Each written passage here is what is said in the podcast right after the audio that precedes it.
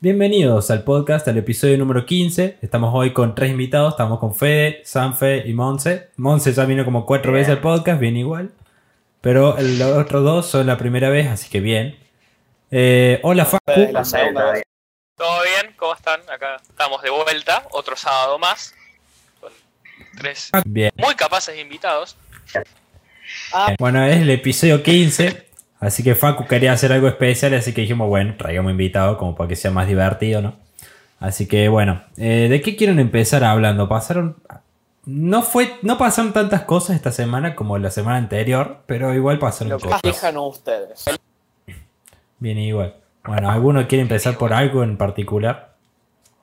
Eh, Y Lo que elijan creo ustedes. que, es- creo que si tenemos que hablar de, de algo importante que pasó acá en Argentina, fue lo que lo que pasó, si mal no recuerdo, fue en Chubut, que hubo un caso de, eh, de abuso sexual que trataron de, ¿cómo se decía? Desahogo sexual. Dijeron, ah, no es desahogo sexual. ¿no? O sea, no sé si saben qué pasó. Y lo- explica lo para la que gente. que hablar. Sí, explica. Bueno, le explico el tópico del que vamos a hablar ahora. Dale, gracias. Básicamente lo que pasó es que una chica, yo no recuerdo fue en Chubut, eh, Sí. la abusaron sexualmente en manada, ¿no? Un grupo de, Sí. creo que eran cinco o seis vagos, abusó de manada. Entonces el fiscal que estaba encargado de esta causa, eh, no sé cómo, en vez de ser un caso de violación en manada, porque eh, es violación, dijo que era desahogo sexual. Entonces reduce un montón la pena. Entonces hizo un quilombo bárbaro, lógicamente, por las animalidades que está diciendo este tipo. Entonces eso generó Sí. mucho revuelo, se juntaron firmas y el tipo salió a disculparse.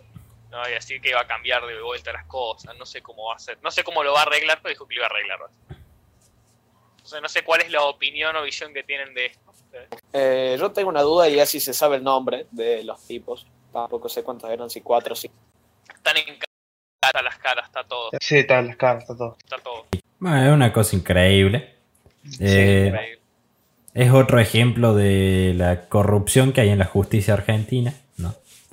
De la calidad de gente que hay en algunos casos. No todos, porque obviamente no, no está bien generalizar. Pero es como que la gente de este estilo que vos decís en qué mente cabe defender a cuatro personas que violan a una chica, digamos, eh, es una animalidad increíble. Eh, y sí, yo creo que es otro ejemplo de la corrupción de, la- de esta justicia argentina, ¿no? Sí, la verdad da vergüenza. Sí, en parte también un país, la verdad. muy hipócrita por parte de algunas mujeres feministas, por ejemplo, que dicen no más violaciones, qué sé yo, pero votan en contra de las prisiones efectivas para los violadores o la libre portación de armas, que justamente estas eh, leyes o normas, si se podrían decir, evitan mucho estas cosas, ya que, por ejemplo, si una mujer va armado que saca una pistola, eh, puede evitar esto, puede empezar a disparar. Obvio, siempre con que a las armas las pueda poseer gente que está capacitada, que no, que no haya tenido ningún antecedente de problema mental o algo así, y que obviamente la puede usar, obviamente, porque si no, no se puede, no sé, es muy... Ahí nos Muy bien. estamos yendo a otro tema, que es la libre portación. La libre portación de armas es un tema mucho más complejo que solo eso. Pero eh, me entiendo el punto porque es como, por ejemplo, lo que pasó con, con el tema cuando se liberaron presos hace unos meses, Claro, un mes, que básicamente que se empezaron a liberar bastantes violadores. Uno, que lo liberaron creo que a los tres días violó a una chica.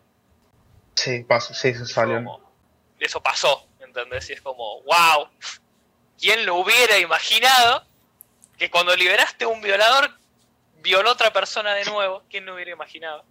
Sí, la verdad es Eso terrible. está terrible. Bueno, me, me gustó el tema de la libre portación de armas. Además, nunca lo hablamos. Sí, podemos, hablar, podemos pasar a hablar de eso. Pues, ¿Qué yo opinión estuve viendo también. de- Digamos, mi opinión. el ejemplo mundial del país donde se puede portar armas, obviamente, es Estados Unidos. Obviamente. Es y es un Y porque es el país en el que todo el mundo piensa cuando alguien te dice que una persona tiene el derecho a tener un arma. Prácticamente todo el mundo piensa en Estados Unidos. Y eh, Estados Unidos tiene un grave problema del que vamos a hablar más tarde, pero también otro grave problema de que tiene alrededor de 300, eh, 300 asesinatos por arma eh, en escuelas, ¿no? No me acuerdo el nombre de, de cuando llega de estos asaltos a las escuelas, tiene un nombre, pero no me acuerdo. Es, ¿Tiroteo escolar? tiroteo escolar. Claro, tiroteo escolar. Tienen alrededor de 250 tiroteos escolares por año, lo que es muy preocupante Sí, eh, en todo el país. Entonces, la gente en sí piensa que el hecho de tener un arma ya ocasiona esto. Pero hay países que también tienen importación de armas, pero no son famosos Suiza. justamente pues no tienen esto. Suiza es un ejemplo, República Checa es otro ejemplo. En República Checa se puede tener armas y hay un tiroteo escolar por año, algo así, o cero punto algo, no sé. Entonces, Claro, Por ejemplo, acá Digamos. hubo un par. Acá en, en Argentina también. Aunque no es Sí, pero muy, sí, muy pocos. Entiendo, tres, muy- creo. claro. Claro, yo vi la escala a nivel mundial tipo por año y es muy desparejo. Es tipo, ponerle los 10 países 1, 1,2, 1,5, bueno, así. El máximo es poner 3 y después Estados Unidos 255. Entonces entonces vos decís, ok, a ver, hay algo que pasa en Estados Unidos que no, no funcionan las cosas. Va más allá de las armas. Claro, Claro. por cada persona. ya. Igual también la contraparte de la libre portación de armas eh, es algo que es obvio. Está, lo de los tiroteos tiene que ser muy regularizado porque se venden armas prácticamente a toda la población para acceder a un arma. Pero también hay que ver la contraparte que se reduce un montón la, la tasa de criminalidad en Estados Unidos justamente por la libre portación de armas. Por eso digo que solo la- tiene que tener gente capacitada para este, para este, para el manejo de estas El armas y no solo las personas, cualquiera. El gran problema que tiene Estados Unidos con la aportación de armas es cómo adquirir un arma. O sea, saben que el, el, el- el test Claro, que tenés que hacer es un test online. No es un test psicológico, es un test online con ciertas preguntas. Tipo, vos entendés que puedes agarrar, buscar qué pregunta, cómo responder para que te la den. Claro. Claro. Y lo Claro. haces en un minuto. ¿Me entendés? Es como Sí, sí, o sea, cualquier Medio- persona puede conseguir un arma. medio rancio. y prácticamente. Y es el calibre de armas. si- Hasta donde yo sé, Suiza tiene una, una cantidad de armas per cápita parecida a Estados Unidos. Creo que es 12 armas per cápita, una cosa así. Un huevo. Muchas, muchas armas. Pero creo que no es el mismo calibre de armas. Tipo, no pueden ir y comprarse un SPAS 12, ¿entendés? Que una escopeta semiautomática. Claro. En Estados Unidos puedes comprarte armas de alto calibre, ¿entendés? El, el ejemplo más conocido es el, el R15, que es un semiautomático que parece un M4. Ah, bien. Como, Sí, no, está horrible. es, Está es la versión civil del M4, boludo. Es un- Claro. quedas como, Una cosa terrible. ¿A vos, ¿A vos te parece? ¿A vos te parece que una persona puede ir y comprar eso? ¿A vos te parece? Bueno, después está, creo que es Israel, si no me confundo, que tiene libre Sí. portación de armas y que, digamos, obliga, como tiene servicio militar obligatorio, y si yo te dijera, por ejemplo, es de entre 18 y 24 años, no sé cuánto es ni cuál, te estoy tirando un dato cualquiera, eh, sé que es una edad temprana. Eh, prácticamente cualquier mujer o varón de 20 años tiene un arma en su casa. Entonces, y hay algunos que incluso, no sé, van al súper con el arma porque vienen de hacer servicio militar. Entonces vos te quedas como que, ah, bien, ¿entendés? Pero bueno, es una cultura totalmente diferente. Claro. Sí, pero ahí tenés el, el hecho de que está todo pasado por, eh, por el, el ejército, ¿entendés? Tipo, todos pasaron por un entrenamiento militar. Claro. Y es- es- o sea, es toda una mentalidad al tratar con las armas cuando sos un milico que cuando sos un civil. ¿Entendés? Hay, hay- aparte hay una diferencia de conciencia. Siendo un militar sos una persona que sabe bien usar un arma, tipo, sos una persona preparada para una guerra. Tipo, vos tranquilamente das un tiro a 300, 400 metros, ¿entendés? Y no le erras más. Claro, sos una persona muy entrenada y muy capacitada y, y estás psicológicamente preparado para volarle los sesos a alguien si hace falta. No tenés todo, ni esa preparación psicológica ni la preparación física para hacer, ¿entendés? Bueno, a ver, hay que ser sincero, hay que decir las cosas como son, ¿entendés? Acá no vamos a venir reduciendo y tirándole rosa acá a las cosas, es como es. ¿entendés? Poco crudo acá volar de los sesos. Igual estoy leyendo acá un artículo que Para, dice para, que para, para. básicamente una persona de 21 años de edad sin problemas de salud y que reside en, en la ocupada Cisjordania eh, puede solicitar un arma, eh, puede solicitar un permiso para comprarse un arma. O sea, medio, sí es, nada, para mí por lo menos medio. A ver. Como que si Estaba tenés servicio militar obligatorio mixto para todas las personas es como es bastante más, en vez de tener un, un chequeo psicológico básicamente, si tenés el servicio militar hecho, es como sí, bueno, porque podés hacer todos esos chequeos dentro de ese eh, de esa institución, ¿entendés? Claro. Ahí podríamos entrar a hablar de si realmente hace falta o si sería una buena idea tener un servicio militar obligatorio. La, col, la famosa colimba. Bueno, eh, nadie va a opinar nada. ¿De qué? ¿Alguien quiere dar su opinión sobre acoso de armas? Estamos hablando. No tengo una, de una opinión formada. Sanfe, vos, ¿hay qué opinas de la libre portación? A mí hay que tener mucho cuidado para ver a quién se la da. Claro. Ser muy exhaustivo el testeo de al psicológico. Comparto opinión con Sanfe. Matar a alguien es vida perdida. Alguien que no sepa usar bien un arma. Sí, yo creo que no le puedes dar un arma a cualquier persona, digamos. Empezando por el tema de que nadie, no todo el mundo sabe usar un arma. Claro. Después no todo el mundo está preparado para tener un arma. Tipo, es una herramienta en la que tenés la posibilidad de matar a alguien en cualquier momento. Entonces, depende de cada persona, pero digamos, a lo mejor, eh, digamos, el hecho de ya tener la posibilidad le da lugar a tu cerebro de que lo piense como una opción. Entonces ahí Claro, está lo peligroso, ¿no? Para cualquier persona que pueda tener un mínimo eh, desliz mental, un mínimo ataque de nervios, y ahí andas a ver qué puede pasar, ¿no? Eso es lo peligroso. Mm. A ver, uno de los grandes problemas que, por ejemplo, hay en. Hablando, volviendo al, al foco principal que es Estados Unidos, que creo que va a terminar siendo el foco del podcast de vuelta, es el tema de, por ejemplo, es la producir un artesano armero y armarte un arma porque podés, ¿entendés? No necesitas una licencia así pesada. Y podés, como estás en tu, atrás de tu casa, como, ah, bueno, quiero hacer un arma. Ah, bueno, firma este papel. Listo, dale, ahí vas y empezás a vender ahí a hacer armas. Bien, Es un loco en su garage, entonces. Pasa mucho, varios, por ejemplo, el diseñador de la, del libre, M16 era un, era un tipo en no sé qué pueblo, ¿entendés? Que agarró, había hecho un arma y fue como, bueno, diseñate un arma. Es como, bueno, toma esto. ¿Entendés? Es como bien igual, Claro. bien igual. Es demasiado simple hacer las cosas en Estados Unidos. Porque hablan de, ah, es mi libertad individual. Bueno, pero si tu libertad individual te da la capacidad de matar a 30 personas en 20 Claro. segundos, estamos en un pequeño problema, ¿entendés? claro. Claro. Entonces, Es como vi en un no texto, no me acuerdo dónde decía que eh, uno tiene libertad total de todo, pero esa libertad se acaba cuando se vulneran, se vulnera la libertad de la otra persona. No sé dónde lo vi, pero es Claro. así o sí. Tu derecho termina cuando comienza el del otro. Claro, eso, eso. always, siempre, viejo. No, no, eso es ley básica de una sociedad funcional, boludo. Y lo peor es que la mayoría de las sociedades ahora no lo siguen a eso. Pero bueno, Y no. es como, Y obvio, welcome ¿no? to la dist- de true distopía, boludo.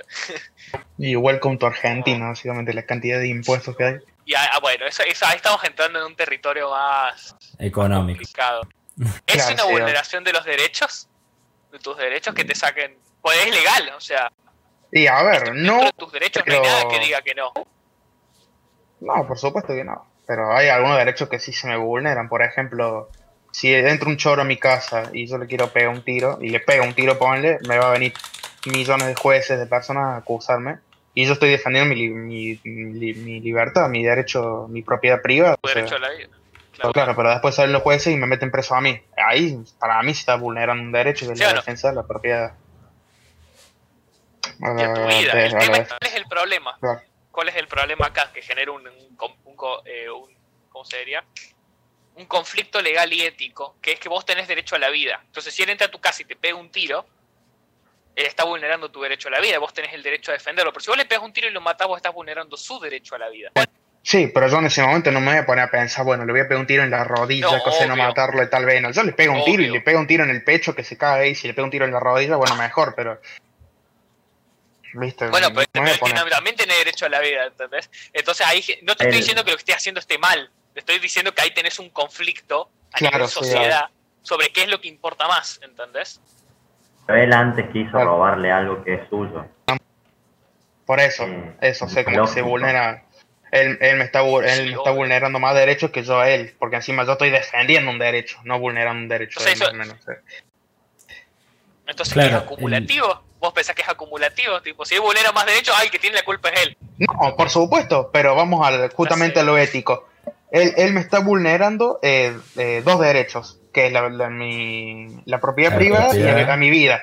Y yo encima que no le, le vulnero un- el derecho, bueno, a la vida supuestamente, me estoy defendiendo un derecho, o sea, se supone que tendría que ser más o menos la justicia ir por ese lado y ¿viste? darme el Claro. favor, o sea, favorecerme a mí, porque me estoy defendiendo, no estoy ni atacando a la persona. El gran problema que tenés ahí, principalmente, es el tema de la justicia a mano propia. Porque cuando una sociedad empieza a Claro. aceptar una justicia a mano propia, todo el mundo va a empezar a salir con armas a cagarse a tiro. ¿Entendés? Claro. Claro, Entonces, Ya sé que tú estás en- tenemos una situación específica en la que vos estás en tu casa, vos te estás defendiendo, él eh, entró a vulnerar no solo tu propiedad, sino tu vida. Entonces tenés como todo un conflicto, ¿entendés? Pero eso puede abrir puertas a más cosas, ¿entendés? Y se puede ir todo un poco a la voz. Entonces eso hay que tener mucho cuidado. ¿Qué permitir? Y dejó de ser ético Eh, cuando entró a tu casa sin tu consentimiento. Eso dice Aquiles. El derecho universal a la vida es, no importa lo que hagas, porque es así básicamente, vos tenés el derecho a la vida. Es, un, es el derecho, un derecho universal humano. Claro, sí, obvio, pero bueno, viste. Entonces, no te- a ver, yo no estoy tomando el hecho de que, por ejemplo, si alguien entra a mi casa y me quiere pegar un tiro, yo tengo un arma, posiblemente le, lo reviente a tiros, ¿entendés?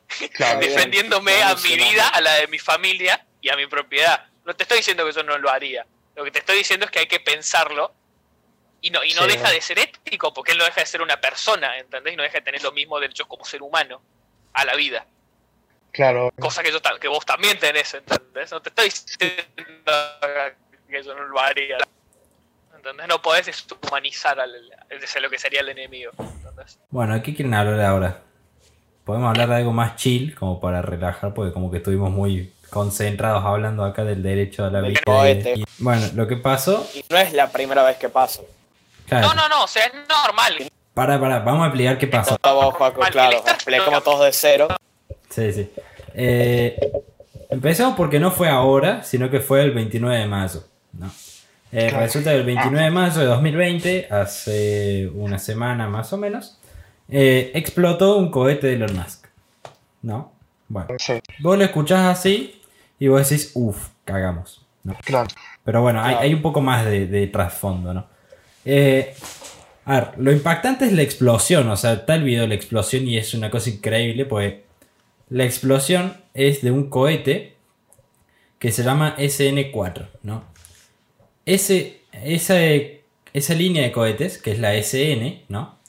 Es, eh, Son, Son- prototipos. son prototipos de la primera parte de un cohete final que se llama Starship, que es Claro. el cohete con el que se quiere ir a Marte, ¿no?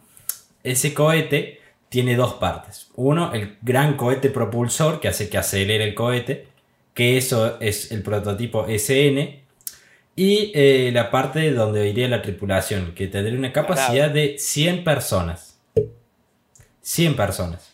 Sea, estamos entrando en 100 o naves. 150, no me acuerdo bien.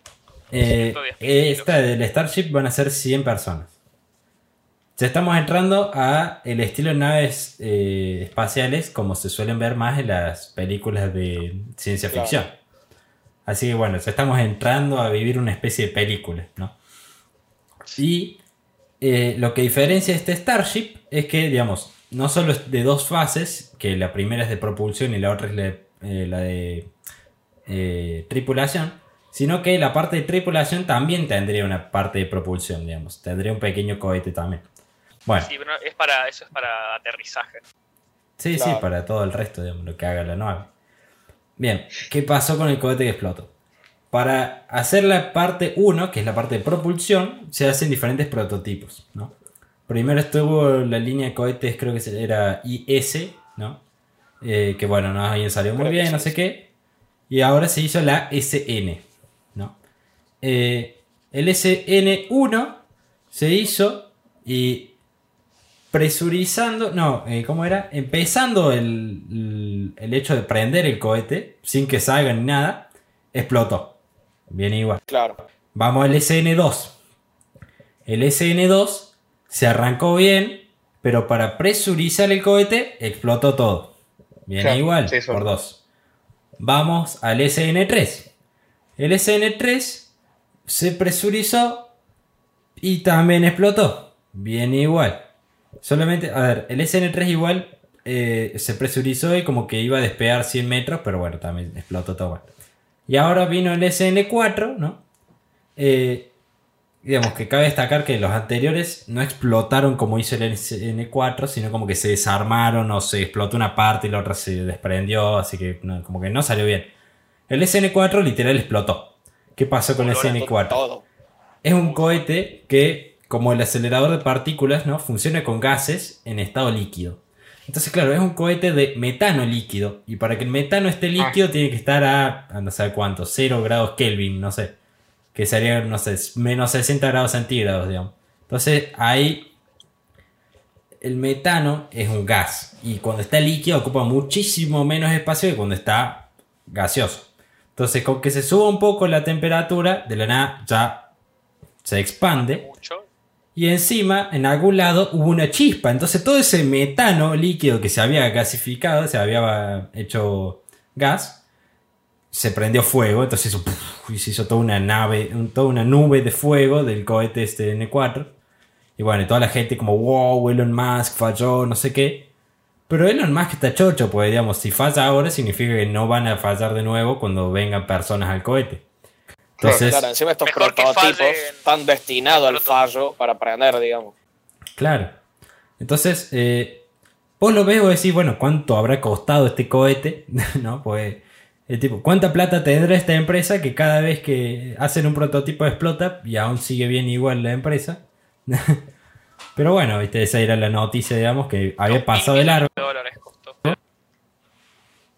Bueno, ahí tenés. Que igual, ¿Cuánto costó? 2 mil millones de dólares. Bien, poca plata. Que igual esto de SN es otra cosa totalmente separada al cohete Falcon 9, que es el que tenía la, la cápsula Crew Dragon, que es el que despegó el... Me olvidé el día. Bueno, despegó y que llegó a la estación, estación al espacial, espacio. que estábamos todos re hypeados. Así que eso salió todo bien. Y esto, bueno, están mejorando. Pero bueno, El otro eh, proyecto es que para el 2023 se orbite la Luna. Claro. Elon Musk más o menos actualizó la fecha de cuándo se haría cada cosa. Para 2003, eh, 2023 23. quieren, quieren mandar esta nave y que orbite la Luna. No sé si es con esta Starship de 100 personas, pero quieren orbi- orbitar la Luna, eso sí. Darle la vuelta. No, sé si van a aterrizar. no. tipo Starship es un proyecto aparte a lo que quieren hacer con la Luna. Lo que Claro. quieren hacer con la Luna tiene que ver con un chino que no me acuerdo el nombre. Pero Ah, creo que sí. también lo está La de Gateway. bolas. La Gateway. Eso. No, no, eso es otra cosa también, creo. ¿Están seguros? Sí. No sé qué quiere acelerar en la luna. Lo que yo sé es que está la que le hablamos, la, la- el- iba a decir la clase pasada, el podcast anterior, que es el tema de Gateway. Gateway era una, es una estación internacional básicamente que quieren hacer en la luna. Con diferentes fases, ¿entendés? Que se van a ir Y eso también es un proyecto de Elon Musk. No, según lo que yo sé es un proyecto internacional tipo con las, las agencias nacionales. Pero creo que Elon Claro. Musk está, o sea, SpaceX creo que se metió a ayudar. Claro. Bueno, esto Elon Musk como que un paso es orbitar la Luna, después otro paso es orbitar y aterrizar en la Luna, que es más complicado, porque digamos, eh, aterrizar totalmente en la Luna y después volver a despegar de la Luna gasta mucha, mucha energía, mucho combustible. Entonces lo que se hace es va el cohete, baja la navecita a la Luna con la tripulador, eh, la gente, digamos que aterrice. El cohete a veces se queda ahí en arriba, pero supongo que ahora que son todas máquinas a lo mejor se queda solo. Y el cohete da vueltas hasta que se quieran ir, la navecita sube y se van y vuelven a la Tierra. Entonces, por eso es más complicado el hecho de aterrizar en la Luna, ¿no? Por eso lo ven como un Claro. siguiente paso. Y después, entonces, claro, después de que ya se puede orbitar y aterrizar en la Luna, se va a ver el hecho de ya ir a Marte, ¿no? Que como decíamos... Que quiere el- tener, establecer una colonia en Marte, por lo que entendí. Claro, el Guaso quiere hacer todo en Marte. Para el fin de siglo, un millón de personas. Y eh, lo impresionante es que antes el viaje a Marte eran dos años y ahora son ocho meses.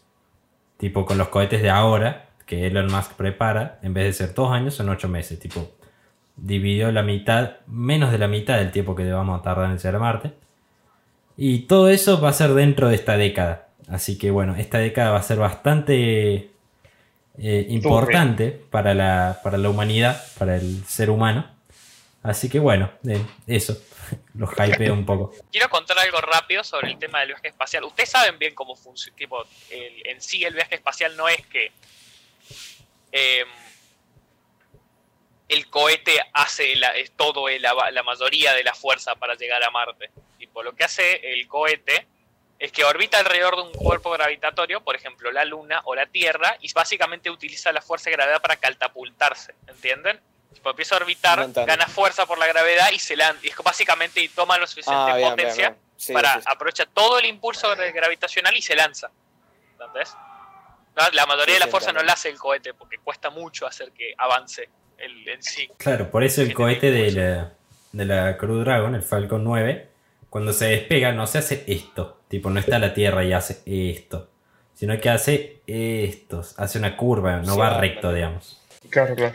Entonces, al meterse en la curva, se mete en la órbita, digamos, de la Tierra.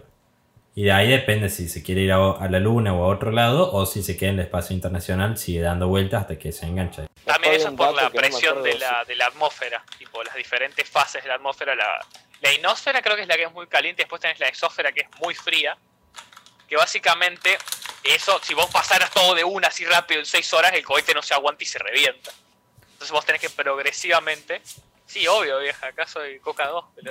No sé si vos te acordás del peso de los cohetes, Juaco, que creo que el de la el del proyecto de la estación espacial era de una tonelada y el del proyecto Marte era un montonazo más, no me acuerdo cuánto. Eh, no sé, a ver. Yo calculo, digamos, un auto pesa una tonelada. Yo calculo que un cohete será más pesado que un auto.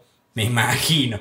Tipo, este Starship, entre las dos partes, mediría 130 metros. Un auto, un auto mide dos y medio, dos, tres. Sí, pero es auto. aluminio. Le- El alma, la mayoría de los autos ahora eso, están también hechos de aluminio. Pero... Masa 5 toneladas, Bien, bien. con carga útil máxima. O sea, le tenés que sumar los 100.000 kilogramos de carga. Ah, Y- buenísimo. Como que no, o sea, tiene 118 de largo, pero 9 de diámetro. Tipo, no es tan, tan grande. Encanta porque un tanque pesa más, boludo. Un tanque es tipo nada en comparación y pesa el triple. O el sextuple, ¿entendés? Como- Vení bola, vení bola acá. Pesos. Es que todo el mundo ubica lo que es un viviente, tanque. Ubican el, ubican, ubican el típico tanque yankee. Sí, No, no. tanque de guerra, imbécil, pensé en El un Abrams. Y típico, no sé a qué te referís, pero sí. Claro. Bueno, el Abrams, que es el tanque estándar yankee ahora, pesa 63 toneladas. Ah, Buenísimo. poco peso, poco peso. Entonces, o sea, comparen tipo un y mide, creo que mide 10 metros de largo y 6 de ancho. 10 metros y 4 metros de ancho. 10 ¿Pesa? metros, pero, pero ¿qué? ¿10 metros? ¿Qué mide 10 metros? ¿Todo loco? Es de, de, de largo, de largo. Pero que es una casa 10 que se mueve de Como que de 64 largo. toneladas. Hay una casa que 10 se va moviendo metros. con. Sí. Y se mueve a, ¿Y cómo mueve? ¿Cómo se mueve esa cosa, Narvo, que tanto sabe? en, en, en, no, en asfalto se mueve a Ahí va. 68 kilómetros y, a- y en campo se mueve a 48. Ah, Claro, pero ¿qué, pero ¿qué motor tiene? ¿Un 200.000 caballos tiene para mover eso? 1499 Una cosa de caballos. 10 metros de largo que pesa no sé cuántas toneladas. Dijiste está más blindado que. te jode, básicamente te jode. A ver, en, compara- en comparación pesa nada, tipo, el, el Starship pesa nada y tiene como bastante más metros ¿Cómo nada? El. Starship Bastante, pesa, te parece 100 metros más. pero pesa 5 toneladas el Starship y el Peso, bien de 63. peso, Mons. ¿Qué cosa? Peso, imbécil, el otro habla. Estoy diciendo que aunque es mucho más largo el cohete, el peso. cohete pesa mucho Claro. menos. Y a ver, el otro es un cuadrado de hierro, tipo todo loco. El cohete Sí, en un... realidad, de titanio y, hay, creo que un poco de uranio, pelota. Bueno, ¿De qué hablamos? La crisis social de Estados Unidos, no me acuerdo qué otro tema había. Bien, salió Anonymous. Otras como, más o menos otras 45 veces salió Anonymous. Qué pelotudo que es anónimo, es más falso el tipo ese, boludo. Primero y principal porque dijo que hoy 5, va, ayer, Hoy es ayer bien 5 igual. de junio iba a soltar alguna cosa así, que iba, no sé qué cosa, archivos de algún lado, no me acuerdo, no soltó nada. Primero eso, segundo que el todos los hackeos básicamente son prácticamente falsos, el de la El de la página de, del- de la policía de Minnesota es un ataque DDoS, según leí. Que una persona que tiene plata y tiempo lo hace. O sea, eso y lo de la radio, no me acuerdo cómo era, pero también era algo. Iban buscando Ah, la mira, frecuencia hasta que le pegaban. Claro, era un. um, Claro, era un buscón. O sea, no es nada del la otro frecuencia de la radio y cuando lo conseguían ponían la Claro. música. Y lo de No la era página era como que la mundo. página enviaba muchas solicitudes a diferentes personas para que entren Claro, y no sé qué pasaba, que básicamente dejaba de funcionar. claro. Es como si entráramos todo el colegio al aula virtual y es muy posible que se Claro. caiga el aula virtual. A ver, Claro. Anonymous, si mal no recuerdo, cae en 2016. Puede ser, Ay, porque no, hace o sea, tres años que estaba. Vos es la primera eh, aparición de Anonymous. No, es- Anonymous estuvo inactivo hace hasta hace ahora, digamos, por tres años estuvo inactivo. Claro. Digamos, es como que desapareció por tres años, como que, hola, sí, tengo información. ¿De que caiga el surgió La información ya Porque se sabe que no tiene una estructura. Ah, no, vos viste el surgimiento de Anonymous, es muy gracioso. Resulta que el surgimiento de Anonymous, de- del grupo Anonymous, es en un Sí, foro sí, de sí. internet. Sí, es 4chan. Unos 4chan. chicos, 4chan, ¿no? Es un foro, no sé, para qué sí. Por eso quiero, quiero explicar eso. En 2014, 2015, se hace todo un quilombo con 4chan y el gobierno estadounidense le dice al fundador de 4chan que tiene que filtrar la información de todos los miembros, porque habían hecho un quilombo bárbaro de hackers.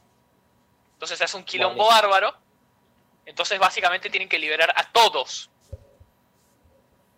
Tiene, o sea, tienen que liberar toda la información y se la da al gobierno. Entonces, ese es una de las razones por las que Anonymous se fue, eh, se fue al silencio. Porque básicamente todos los miembros que estaban trabajando dentro de, de 4chan, estaban en 4chan, básicamente los habían descubierto a todos. Yo por lo que entendí, Anonymous no tiene una estructura, digamos. Tipo, no es ni una persona, ni se sabe quiénes son las personas, ni tampoco... hay Claro, es un grupo, o sea, cualquiera puede ser Un grupo. cualquiera Sí, claro, puede cualquiera puede ser. Anonymous, no hay una estructura, digamos. Claro, y No, como no que no tampoco hay, pero- como que tampoco tienen líder, no tienen nada, pero a ver, Claro, es, es raro porque a ver, si no sé cómo de- hacen para organizarse, digamos, porque si no hay un Claro. líder, ni ninguno Mm. sabe quién es el otro. Claro, a ver, na- a ver, ponele que nadie sepa quién es el otro, está bien. Pero el hecho de que no haya alguien que diga, bueno, lo hacemos tal día, ¿entendés? O sea, pues, digamos, no es que casualidad, por algún foro, digamos. no es casualidad, digamos, que todas las cosas que hacen pasen el mismo día, al mismo tiempo. ¿no? O sea, Claro, o sea, no.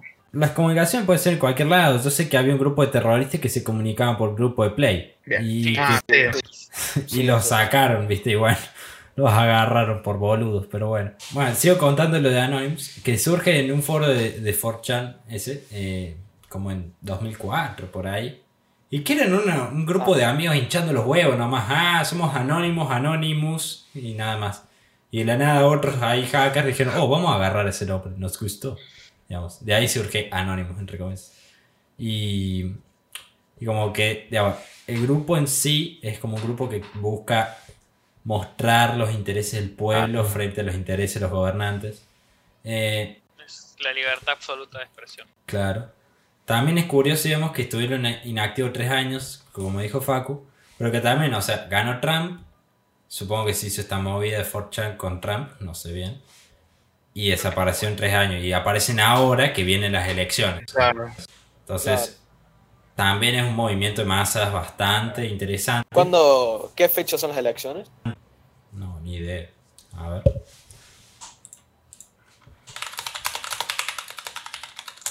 Martes 3 de noviembre de 2020.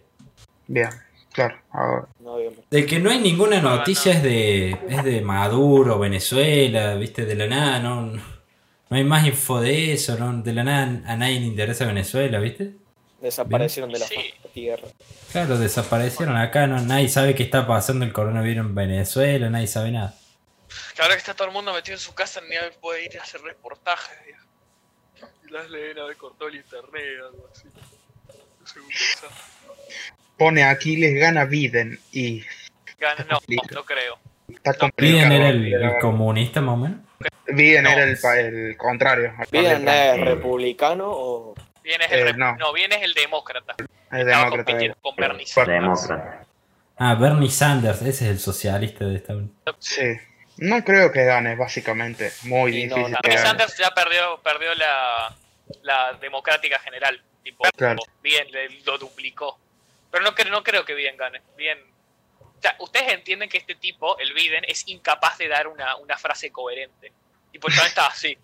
Tipo, parece que tiene demencia, pelotudo. Biden fue el vice de Obama. Y bueno, Sí, ya sé que bien fue el vice de Obama. y que Sanders se retiró.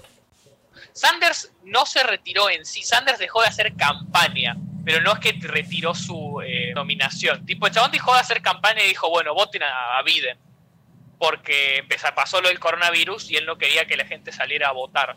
Cuando Biden lo primero que les dijo fue, por favor gente, aunque estemos en cuarentena, salgan a votar. Aquí le dice, Biden tiene muchísima mejor oratoria que Trump. Y eso, no sé, no define un gobierno entero la oratoria de un presidente. Va, no sé. Pero es importante para la elección. Sí, obvio, Mira, obvio, obvio que es importante, pero no digo, no define el gobierno de Estados Unidos la oratoria de una persona. estamos comparando entre morir ahogado y morir prendido fuego. Que la que sea mejor que la de Biden, o sea, que sea mejor que la de Trump no significa que sea buena, es un desastre Trump hablando. Pero bueno, a nivel La- tanto la tipo, metáfora- cuando tiene que hacer un discurso eh, ideológico, hablando, eh, poner en contra de alguien, sí, es obvio que él es bueno, pero cuando tiene que defender sus ideas es un desastre Trump. Son un desastre los dos. boludo. Dice que si Trump arregla esta crisis social, gana. Ah, obvio, pero no la va a arreglar porque Sí. le conviene y porque le encanta la crisis social esta.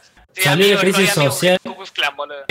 Salió la crisis social y, y en vez de Trump decir, bueno, a ver, me pasé, vamos a solucionar esto, quédense tranquilos, dijo, Claro. si hace falta cagarlos a tiros, los cagamos a tiros, saqué 40.000 del ejército y hay estado de sitio hasta eh, después de las 7, así que vamos movilizando todos. Claro, Tipo Trump todo bien, pero cuando se pone a hablar, tira tantas huevadas, boludo. Te juro que yo lo veo y digo, Julio, vas bien, boludo, no le cagues ahora. Tipo, no te podés tirar esas cosas, amigo. Decirle, no sé, darle una esperanza a las personas, ¿viste? Pero no. un quilombo bien con esta relación. con- Hay un montón de videos de Biden toqueteando pendejas, pelotudo, es. Claro. Ah, Tipo, bueno, son sí, nenes de sí. 13 años y las abraza así, les da besos en las mejillas, es como, es muy, te juro, es muy incómodo. Es muy ¿Hay alguna incómodo. denuncia para vida? No.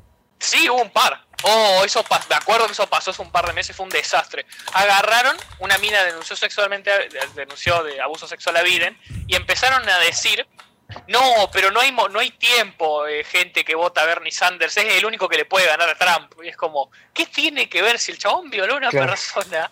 Estamos todos Tiene preso pelotudos. ¿Qué tanto? Claro, ¿entendés? Claro. No puede ser. Una, a ver, y dicen, ah, pero Trump lo hizo con 30 mujeres. Y es como, ¿qué tiene que ver? Que tienen que ir presos los dos, ¿entendés? Pelotudo. Hablen del ¿Cuántos hay en Pizzagate. También puede ser. ¿Qué es pizza? Ah. La, es una, la red de pedofilia en donde Es están el todos los código que usaba el FBI, Ah, ya el sé. FBI para, para cosas. Lo para que habló- de pedofilia. Es lo que habló en la canción de Justin Bieber, ¿o no? El pizza. Claro. Claro. Sí, Ahí en- surgió, ahí se hizo famoso Ya, en realidad. Lo del Pizzagate es una. Es lo que salió eh, hace unos años. eh, que era como una especie de red de trata de menores y de pedofilia. En la que supuestamente, digamos, había muchas personalidades importantes, como los Clinton.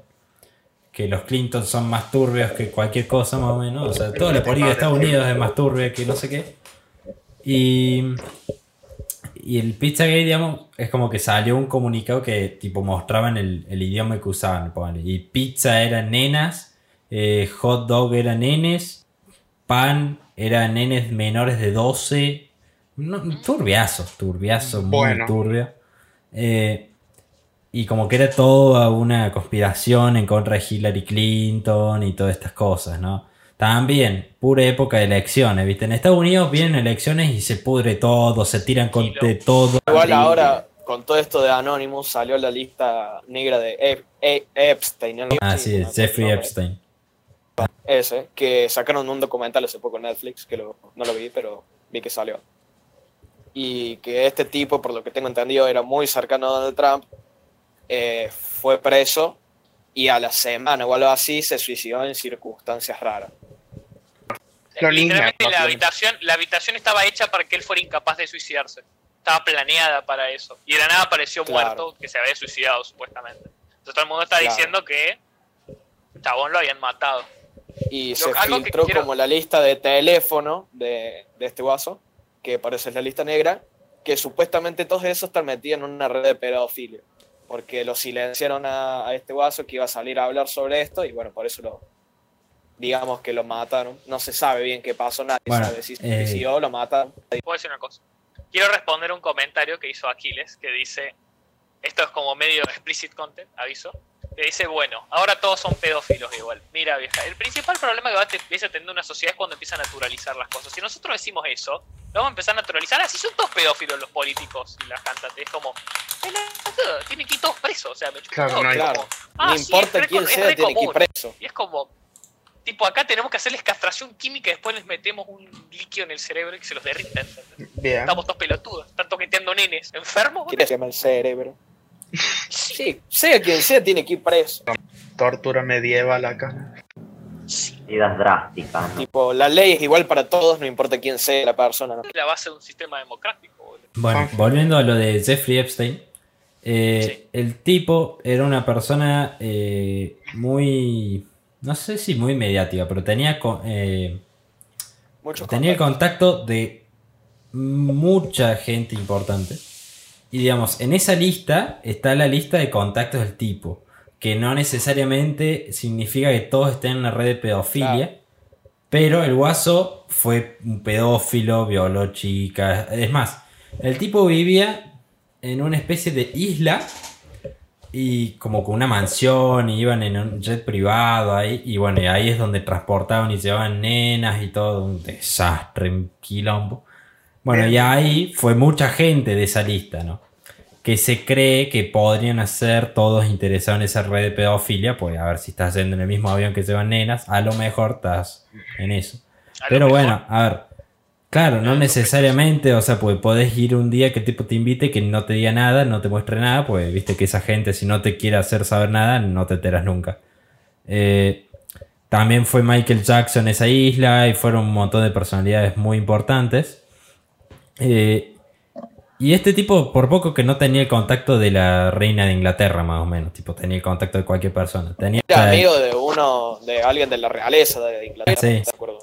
Sí, hasta, hasta en la lista no sé estaba qué. Will, Will Smith, estaba. Sí, terribles.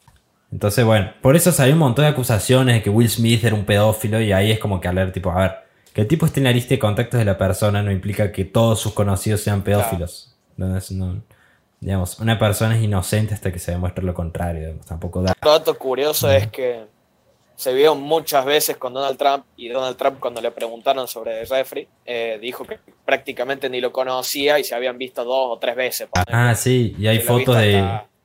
Trump, con la esposa claro. Sí, un desastre, un desastre. Sí, sí. Todo muy raro. Bueno, después otra cosa bastante turbia en relación a los medios de Estados Unidos. Estados Unidos es como el foco de todas las turbiadas del mundo, Sí. más o menos. En este Eh, y, digamos, Dross hizo un compilado, no sé si lo vieron, de No, no. los noticieros de la tele, ¿no? Bueno. Y, por ejemplo, uno De empieza... Estados Unidos hablamos. De Estados Unidos, de Estados Unidos. Tele- eh, noticieros chicos, como si yo te dijera, no sé, Canal 8, no te estoy diciendo, eh, qué sé yo, el 13, ¿entendés? TCS. Chicos. claro, sí, sí. Noticieros estatales, digo. No estatales, pero chicos, eh, digamos, de locales, eso sería. Claro. Y bueno, empieza uno, ¿no? Eh, bueno, todo en inglés, obviamente. Bueno, ahora vamos a hablar un poco de una cosa que se está complicando en las redes sociales eh, y en distintos noticieros, que es el tema de las fake news, de las noticias falsas, no sé qué. Otro noticiero, nada que ver, de la otra punta de Estados Unidos. Lo mismo, dicen lo mismo. Y en un momento te, te llega a poner 36 noticieros, todos en la pantalla, en cuadraditos chiquitos, sonando al mismo tiempo. Todos dicen el mismo guion al mismo tiempo. Parecen robots. Increíble esto. Es muy turbio, muy turbio. Y todos a la misma hora, digamos, todo el- No sé si... No, a la misma hora no. Pero, o sea, Ah, el. Dross te los compila a todos. Pero todos los noticieros claro, dicen lo mismo. ¿Entendés? O sea, significa que hay algo que les está diciendo, che, decí esto. Y no podés cambiar Claro, el, sí, el, el guion. Guión. Porque dicen el mismo guion. Pasó con eso de las fake news. Y después pasó con una noticia de Amazon. Vieron que Amazon está haciendo medidas por la cuarentena, no sé qué. Bueno. Sí, sí. Entonces, empieza uno. Amazon está cuidando a sus empleados. Gastó 800 millones de dólares en mejorar la sanidad en su empresa, no sé qué. Otro. Amazon está cuidando a sus empleados. Otro. Amazon está cuidando... 40, 40 dijeron lo mismo. Lo mismo. Bueno, pero estamos hablando del quilombo que es Amazon. Amazon, si mal no recuerdo, Amazon en- hubo un tiempo en el que le pagaba con estampas de comida a los empleados. Y ellos no aceptaban esas estampas de comida, tipo el propio Amazon no las aceptaba. Amazon es un desastre, en ese sentido. A nivel humanitario, es, es un desastre. Tipo las warehouse, ustedes saben que son las warehouse, o si no lo No. No. Sí, Las warehouse son el lugar donde se hace toda la logística de paquetería para que venga empresas como FedEx o UPS y hagan todo el reparto. ¿Entendés? Ajá. Bueno, las warehouse, las de en sí, las de Amazon, son las que tienen más accidentes y no tienen health insurance ni nada, tipo no tienen seguros médicos, nada. Y son las que tienen más accidentes. Entonces es como... Bueno, ahora vamos a hacer la entrevista esta de conociendo a los invitados que hacemos a todos. Así que bueno, vamos Dale, a dale. empezar. Gente, ahora toca la entrevista. Si no saben, porque es la primera vez que vienen, básicamente a los invitados, para que ustedes los conozcan mejor, les hacemos un par de preguntas. Monse, como ya le hicimos la entrevista, va a responder solo si cambió su opinión desde la vez anterior. La primera pregunta es, ¿ustedes creen que personalmente se conocen bien? A ustedes mismos. Sí, me conozco demasiado bien. Es básicamente porque yo sé ponerle en qué momentos me enojo, qué cosas me enojan, cosas, o sea, qué cosas me ponen triste. Sé que a mí mucho me da lo mismo la gente, lo que dice la gente. O sea, sí, me conozco. Sí, sí, sí, eso. Bueno, eh, yo también creo que me conozco, pero no al 100%, porque creo que todavía tengo 16 años y falta mucho por recorrer y puedo cambiar y que me Bien. falta todavía. ¿Qué superpoder tendría? Mm, bueno, eh, yo.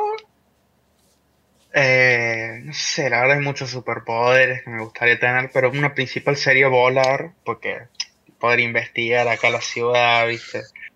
Yo acá quiero cambiar lo que dije la vez pasada. Vos, Sanfe. Y a mí me gustaría, ¿viste Flash, Fede? Sí, Así, ¿viste? Como para ir rápido y venir. claro, de paso te desintegras un poco ahí. Estaría bueno, estaría bueno. Sí, bueno. Yo había dicho volar, pero prefiero teletransportarme.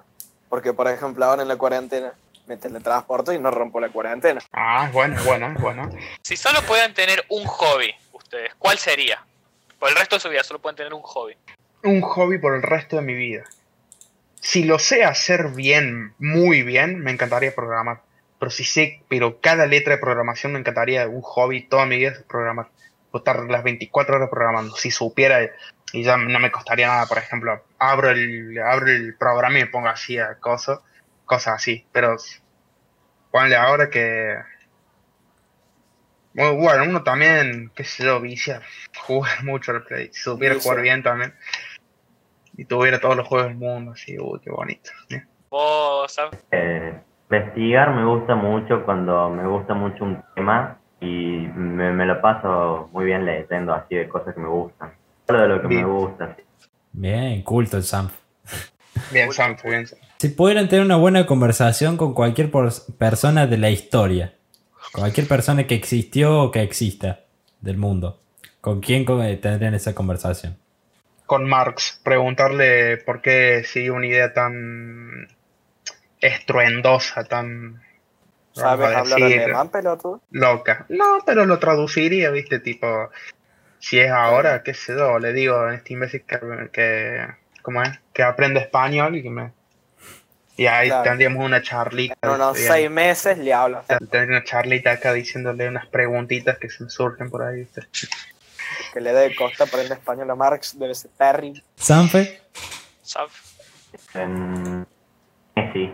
Messi. Bien, bien. ¿Vas a justificar o simplemente Messi? No, por fan nomás. Si viene alguien y le dice, te compro lo que quieras, te compro algo. Eso es mejor. Ah, ¿A ahí qué le dirían bueno, que les compre? Una sola cosa les puede comprar. Una sola cosa, un monitor de 240 Hz. Bien, igual. Bien igual. ¿Sanfe? una sola cosa me decía por eso. Te pido un auto. Bien, bien, Sanfe. Más, más Yo quiero responder esta, porque a mí me hicieron la otra, tipo, si tengo que comprar una cosa. Sí, sí. A ver. Tipo, si viene un chabón y me dice, te compro lo que quiero, me compro un Audi R8 Spider. Bien, Hija, la Bien. gente cuando le hace, o sea, no sé, o sea, cada uno puede responder lo Pero- que quiere, pero la gente no piensa lo suficientemente en grande. Tipo, te pueden comprar cualquier cosa, vos puedes decir, comprame Amazon, ¿entendés? Y vas a poder comprarte lo que quieras por el resto de tu vida, ¿entendés? ¿Qué quiero no forma de trabajar, verlo, Amazon? es mi No forma quiero de trabajar. No, Y pues sos el dueño. sos dueño. boludo. Sos dueño nomás, te cagan guita por ser dueño. Tenés que ser la cara de la, de la empresa, ¿entendés? Te van a hacer los discursos y simplemente los tenés que saber leer, ¿entendés? Pues puedes pagarle a alguien para que te los haga. Si pudieran tener cualquier oficio del mundo, ¿cuál elegirían?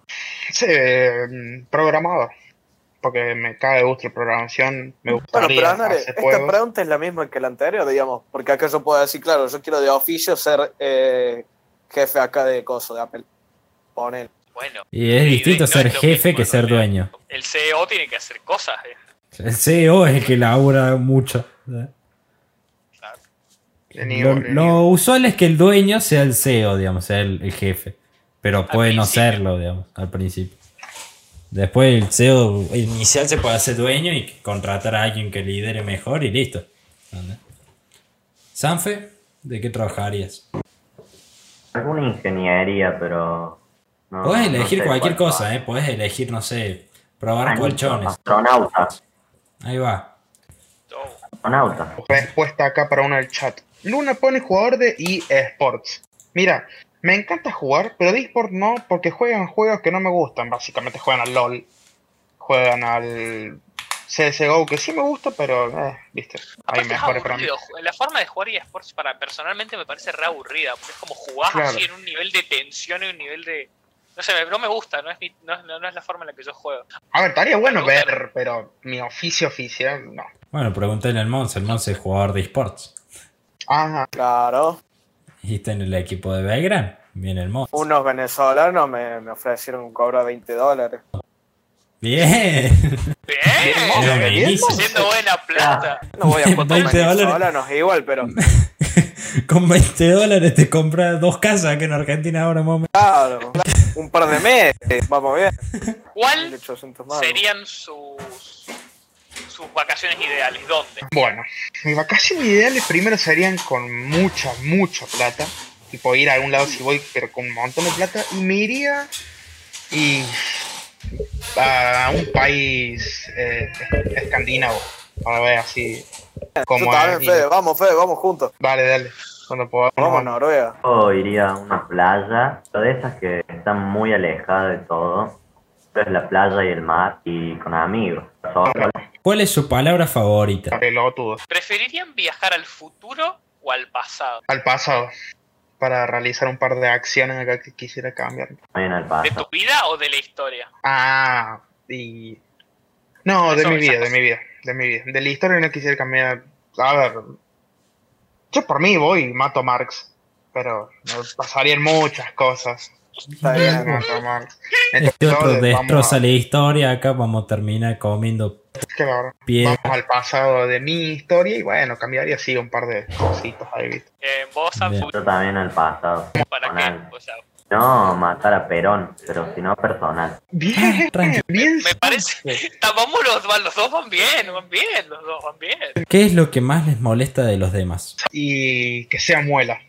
Porque, bueno, supongo Que, que todo sea el mundo- muela, que, que, que sea Supongo muela. que todo el mundo. Bueno, Bien de que pesado. ¿Qué, es la, qué, ¿Qué pasa cuando te duele la muela? Te duele, te molesta. Bueno, una persona cuando es muela es que persona molesta. A ver, hay distintos tipos para mí de molestia, entre comillas. Ahí están los que te molestan y te hacen caer risa, pone, y después están los que son muela, muela, posta.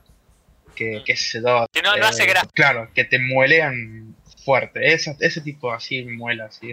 Rompen los huevos. Claro, los que te rompen los huevos, está molestar y romper los huevos. No es lo Eh, mismo que me es moleste lo que- Monse que me, no sé, me hinche las bolas mi hermana, pues.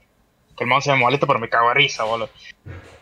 No, dale, me hinche las bolas mi hermana. Digan una cosa y después hagan otra. Falso. Cambian así. Sí, ser falso. Bueno, descríbanse, ya si ya terminaron, descríbanse en tres palabras. Y a ver, nunca me puse a pensar esa pregunta en describirme a mí. Y qué sé yo, boludo. Eh, Bueno, vamos con una simple vago. Mm, qué sé yo, pelotudo. Vago. Gracioso. Sí, gracioso, qué sé yo, y nada más, Yo boludo. quiero Vago, cambiar mi respuesta. vago, gracioso y negro, pelotudo, ¿qué crees que diga? Sanfe, Eso tampoco muy bien.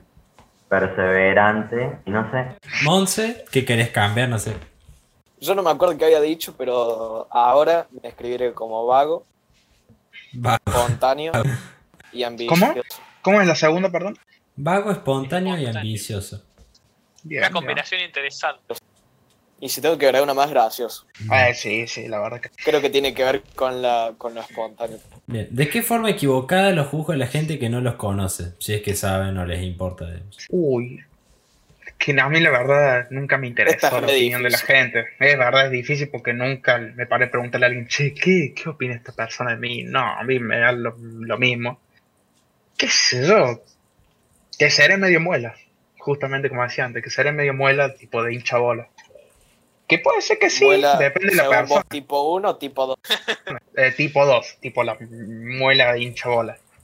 Que por ahí sí, pero eh, depende de la persona, como digo. Si es muy que no le gusta que le molesten, y sí, me va a decir muela. Y si hay otra que es más paciente, bueno, me va a decir muela de la buena. También, pero no igual sé. también, eso depende del día y depende Claro. del estado de amistad. Porque una persona puede ser muela del segundo tipo, pero puede que te haga gracia porque es tu amigo. Claro, porque yo los mueleo a todos ustedes porque me- son- los tengo la reconfianza, pero a alguien que no Sí. conozco ni le hablo. eh. Aparte hay días que como te puede parecer muela 1 y después te- el otro día estás re cansado y te parece muela 2 máximo. Claro. Sanfe, Por ahí ustedes, pero a veces lo más grande como que dicen que soy muy serio. Y eso depende mí no. del ámbito. No, yo diría vos, Sanfe, más de serio, introvertido, diría yo. No serio. Serio, con nosotros por lo menos está resuelto, pero más introvertido en todo caso. No es lo mismo que ser serio, obvio. ojo. ¿Cuál es el mayor miedo que tienen ustedes en esta vida? ¿Cuál es su mayor miedo? Mayor miedo. Y está complicado. Porque, a ver, miedo, tengo miedo, la verdad, muchas cosas. Pero así, mayor miedo es estar solo. Tipo, qué sé yo, que me abandonen, cosas así. Tipo, no tener amigos, no tener, ponle, no, que haya nacido sin padres. O pon, no, ponle que se me mueren los dos papás, eh, la verdad, no sé. Y ponle que, claro, que, qué sé yo, que me cambien de colegio, ponle. Imagínate. Se me muero, no tengo amigos, me da una depresión acá, altita. Abismal. Claro. Yo creo que también quiero cambiar la respuesta. Eh, yo también quedarme solo y a veces morir, pero después te pones a pensar y es como, "Ya, alguna vez te morí y ya está. Claro. No, queda, no queda nada más, ¿entendés? Como que terminó acá el camino. Ya está. Bueno, no me acuerdo que había dicho la otra vez, pero ahora olvidar o ser olvidado. Pero por alguien que, Uy, uy, uy. que yo quiera mucho y que me olvide. bueno, ¿tiene alguna meta u objetivo de vida que quieran lograr? Ay, meta, sí, meta. eh, primero, cuando sea grande, tener un laburo que me, que me dé plata como para vivir. Primero eso, ¿no? Después, meta a, lo, a largo plazo sería ya ser un buen empresario, en ejemplo, de tipo tener una empresa, ponerle de, de videojuegos. Y no, y no que yo, plata a mí me da un poco lo mismo, con que me alcance para una casa medio buena y subsistir y tener obviamente mi compu buena, qué sé yo, pero más de eso no quisiera tipo tener ahí como el Jeff Bezos que tiene patrimonio humanidad de, de toda Argentina más o menos, ¿viste? Vale. Eso. Claro, o sea, no me gustaría tener así tanta cantidad de plata. Y eso. Se pueden hacer una empresa indie, ponele, algo, cosas así. Que no gane mucho plata, pero. Sanfe, vos. O, mm, llevar una vida tranquila, ah, así muy, como dice el Fede, trata siempre tener para vivir, tampoco ser tan ambicioso porque al fin y al cabo lo material no, no es lo que importa. Y tenés algo que vos digas, pone, no sé, como dijo Franca en el episodio pasado, que yo quiero, cuando sea grande, quiero tener un, una reserva ecológica, algo así, dijo. Vos no tenés algo así que Una voy a reserva de animales. Eso. Claro. No tenés nada así que voy a quiero hacer esto. O sea, quiero estudiar después en la universidad alguna ingeniería, que no sé cuál todavía. Después una vida tranquila. ¿Creen que su futuro yo O sea, ¿qué va a recordar su futuro yo de ahora, de este momento, de este periodo de su vida? No, para, repetirme la pregunta porque no entendí nada. El O sea, futuro ustedes, la, la- Sí. o sea, la persona de ustedes ponerle en 10 años, sí, para un ejemplo, ¿qué va a recordar de este periodo de su vida? Tal vez de la Bueno. cuarentena o de la secundaria, como ustedes lo quieran ver. sí, sí, sí. Eh, el mí, o sea, un yo del futuro recordaría básicamente cómo era vago, cómo soy vago, cómo era, no sé cómo decirlo, cómo, cómo era vago, porque, y porque me imagino, espero que en un futuro sea más responsable. Vaya, en un futuro espero ser más responsable.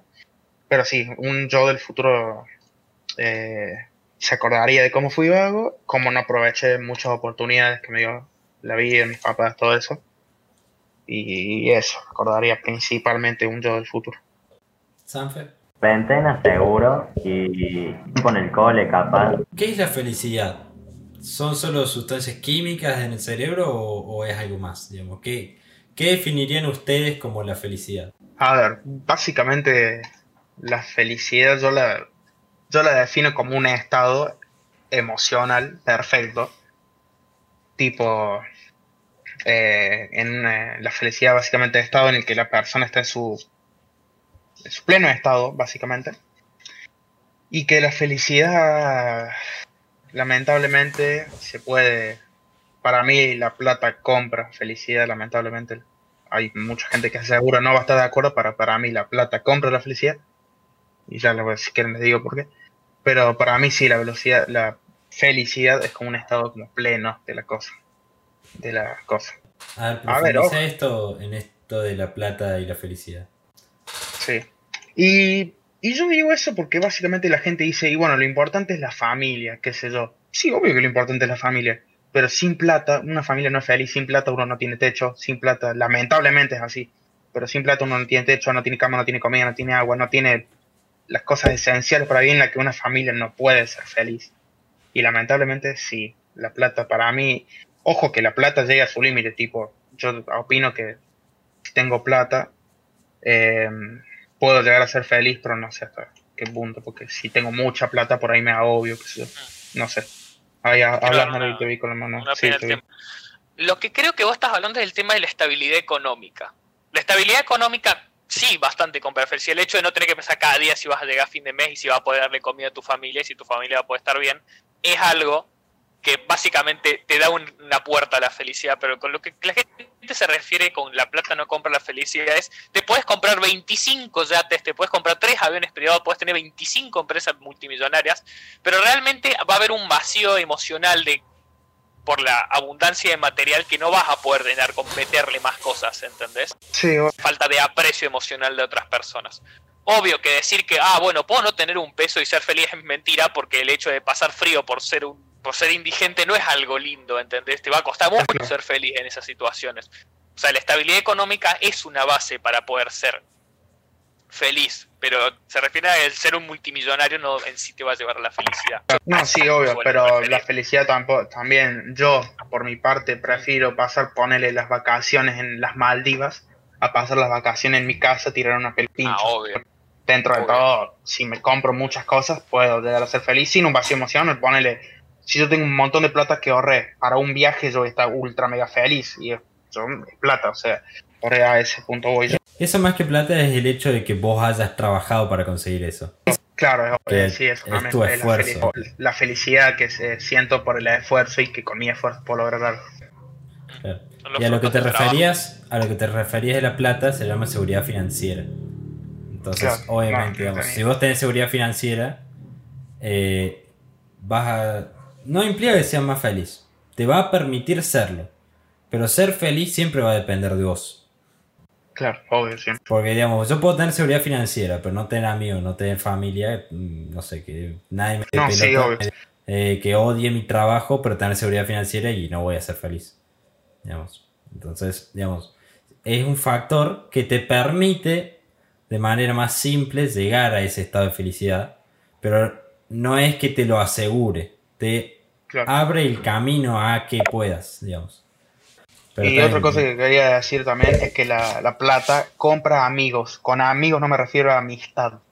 Yo digo que la plata compra amigos, no amistad. Son. Ahora, obviamente, a- amigos, podés ponerle. Yo eh, vengo con un, no sé, a repartir plata al, cole- al colegio a gente que no conozco y van a decir, uy, soy tu amiga, que yo. Yo ponerle, tendría una amiga, pero la amistad no existe, porque esa amiga viene por parte de, de mi, de mi material. La plata te llena de gente, Por no eso, te llena de amigos. por eso. No vas a estar físicamente solo, pero cuando te llenas de, de amigos por gente vas a tener, lo vamos a, volvemos a lo que hablamos en, en la reflexión de la, del podcast anterior, vas a tener un vacío emocional y vas a estar solo emocionalmente. Porque realmente, en el momento en el que vos estés triste, les va a chupar un huevo, ¿entendés? Todo lo que les importa es que sos una persona con plata. Claro. ¿Entendés? Entonces es como se genera un, un vacío emocional y una soledad emocional muy grande en ese sentido, ¿entendés? Entonces como realmente valen la pena, ¿no? es es como es mejor estar así con gente falsa que estar con solo físicamente, ¿entendés? Sanfe, de una persona que se siente bien con todo lo que tiene, su vida, todo pleno y que es distinto en cada persona. Por ejemplo, al Fede le causar felicidad, no sé, programar. Y a lo mismo, por ejemplo. claro. Eh, también puede ser generado por cosas o por circunstancias, no por uno mismo, por hacer, sino por algo exterior. ¿Qué piensan que pasa después de la muerte? Uy, la verdad, esta es eh, interesante. Me, me he puesto a pensar muchas veces y nunca he llegado a una respuesta. Siempre pienso ponerle que obviamente no vemos más, estamos ciegos, no podemos ver. Y, me agobia el, el coso, eh, me agobia este sentimiento de que no vamos a pensar más, o sea que vamos a, como decía yo cuando era chiquito, ver oscuro por toda la eternidad. Y eso por ahí medio vente, y no sé, después de la muerte depende justamente de cada persona, de las creencias y todo. Pero. Capaz que puede ser que haya.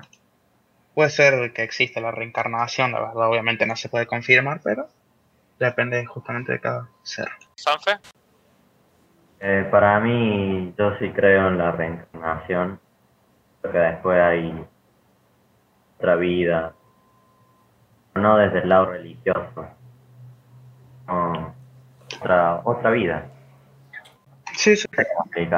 ¿Cuál es la mejor pregunta que les hicieron o les podrían hacer? La mierda. Mejor pregunta que me hicieron.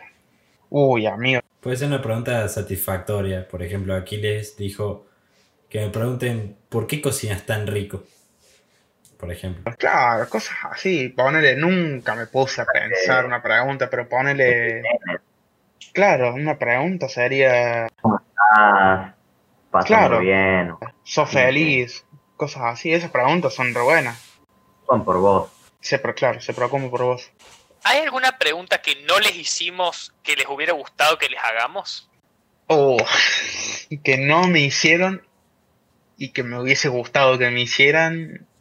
Ninguna, creo, porque siempre, por suerte, tengo amigos que se preocupan, así que no. eh, siempre me preguntan de todo, así que no, pero no. Ninguna. Yo por mi parte. Yo tampoco. ¿Puedo agregar una pregunta, Juanco? A ver. A ver. ¿Qué les gustaría que les guste y que no les gusta? Uh, es bueno. ¿Qué me gustaría que me guste y que no me gusta? Bien. Eh, Hola, ¿Qué? Chocolate. Bien. ¿Qué me gustaría que me guste? Que qué sé yo. Y. Es que a mí me gusta mucho de todo y me gustaría. qué sé yo. Del chinchulín. Ah, Me parece que está perfecto. Yo creo, ¿Qué me decías? te estaba diciendo que estaría bueno que estas dos también, esta también le respondamos nosotros dos. ¿Qué me gustaría que me guste y que no me gusta? claro. Mm, mm, no sé. Es muy buena la pregunta igual. Eh, comer fruta. Creo que está, me, me vendría bien que me gustara comer fruta. Pero no te gusta comer fruta. No me gusta, tengo que hacer un esfuerzo por comer una fruta. Ah, increíble esto, Joaco. Personalmente, que si algo que quiero que me guste, pero no me gusta, es ilógicamente hacer cosas que no me gustan. Y vos te quedás como, esto, esto es como medio raro, pero lo que me refiero es, por ejemplo, cuando yo tengo que hacer algo que no me interesa, no me llama y no tengo ganas de hacerlo en lo absoluto, lo que a mí me pasa es que yo no, tipo, me cuesta hacerlo, o sea, no lo puedo hacer. No es algo que vos decís, ah, bueno, no, me da paja, ¿entendés? Es que directamente yo me siento y soy incapaz de hacerlo. Pero tipo, incapaz. Como escribo dos renglones y es como me voy. Chao. O sea, soy una persona que es como cuando algo no me gusta, como hace, hace unos meses, aprendí el hecho de que si algo no te gusta y no tenés la obligación de hacerlo, no lo hagas, te podés ir de las situaciones si querés. Algo que aprendí hace unos meses que me ayudó bastante. Ahora como que mi cerebro lo toma como una opción siempre. Y hay veces que es como, eso no funciona en este momento, no tenés que hacer eso. Pero mi cerebro es como, bueno, me chupa un huevo, ¿entendés? Es la mejor opción en este momento. Entonces es como medio complicado. Entonces me gustaría, la verdad, poder hacer las cosas que no me gustan. Entonces, no sé como medio complicado, como se va de las ramas de la pregunta, pero bueno. Como las tareas, digamos. Claro, o sea, Facu le dan una tarea que no le gusta y como que se trata de hacerlo, pero es tipo no. Y como que todo el tiempo de- no. estoy igual no. que estoy igual que Es Nato. absoluto rechazo. eh. Por ejemplo, Claro. me, me manda la de historia tarea, verdad la calle, y es como, bueno, está bien, puede ser. Lo acepto. Pero después me manda otro profe tarea y es como, no, lo, te juro que te juro que me acabo de sentar y acabo de estar dos horas. A mí me gustaría que me guste el pescado. Bien. ¿Te gusta el pescado? ¿Pero O comes sea, sushi o no? Sí, pero. No, sushi, por ejemplo, no. Bueno, eh, ¿quieren hacer alguna reflexión, algo que quieran hacer que la gente sepa, piense, haga, diga o, o terminamos Bueno. acá? Gente, no sé si nos van a ver muchos, pero igual le digo, gente, por favor, laburen. No vivan a costo del laburo del otro, porque hay gente que se rompe el lomo laburando y no le gustaría que le choren la plata, ¿viste? Así que, por favor, a mí, a mí como a los que estamos acá nos inculcaron el valor del trabajo y sé que muchos van a decir, bueno, pero te cuida tu papá. Sí, me cuida mi papá, pero apenas me puede independizar, me voy porque no me quiero que me cuiden mis viejos. Entonces yo le mando acá una reflexión esa. Por favor, gente, laburen. No sean, no sean planeros. Gracias. Bien. ¿Sanfe? Ah, Bien. Facu, Monse, ¿alguno se tiene algo que decir o, o terminó? Eh, yo, agregando a lo que dije la otra vez en el podcast con Aquiles, que la gente aproveche la cuarentena para reflexionar y tratar de mejorar Conocerse como persona. Claro, conocerse más uno mismo y tratar de mejorar. Ver los errores que has cometido y tratar de no volverlos. Yo creo que volviendo a lo que estaba hablando hace un ratito, creo que algo que, que tienen que hacer gente es buscar su felicidad. Tipo, si están en una situación que los está, los está lastimando, principalmente en una relación con otra gente, tanto tal vez de amistades o amorosas, no tengan miedo en irse en ningún momento. Si una amistad o relación es tóxica, sin importar lo realmente profunda que era, si realmente les importa a esa persona, lo que tienen que hacer es hablarlo. Es decirle, mira, esto me está haciendo bosta, no lo hagas más, o hablemos por qué está pasando esto. Si no les da resultado eso, váyanse. Dejen esa, esa relación. Porque no, no podés estar siendo miserable por otra persona, ¿entendés? Yo entiendo que no hay que ser egoísta, pero tu felicidad hay veces que va primero que la comunidad de otros, personalmente. Entonces, quiéranse uno mismo, quiéranse ustedes mismos y abandonen relaciones y situaciones que les estén lastimando. Cuídense. Bien, Anar, bien, Anar, bien. Bueno, eh, eso fue todo por el episodio 15, el episodio de hoy. Eh, esperamos que les haya gustado. Recuerden que pueden entrar a nuestro Instagram, eh, que ahí subimos contenido diferente. Eh, también subimos clips de los podcasts, pero bueno, hacemos contenido un poco más eh, ambientado a mostrar o recomendar diferentes cosas. Eh, nos pueden seguir acá en Twitch, que es donde estamos transmitiendo en vivo. Y bueno, ahí se ve un poco más la realidad, no la edición que se puede escuchar en Spotify o ver en YouTube. O en ¿no? YouTube. Claro, eh, acá es un poco. Claro, y acá hay más Nosotros interacción con ustedes. Bueno, eh, en YouTube se sube este podcast. si lo están viendo en otro lado que no sea YouTube, sepan que lo pueden ver ahí con imagen. En Spotify nos pueden escuchar. Y bueno, em, eso fue todo por hoy. Eh, gracias por venir, chicos. Y bueno, espero que les haya gustado todo. No, de nada.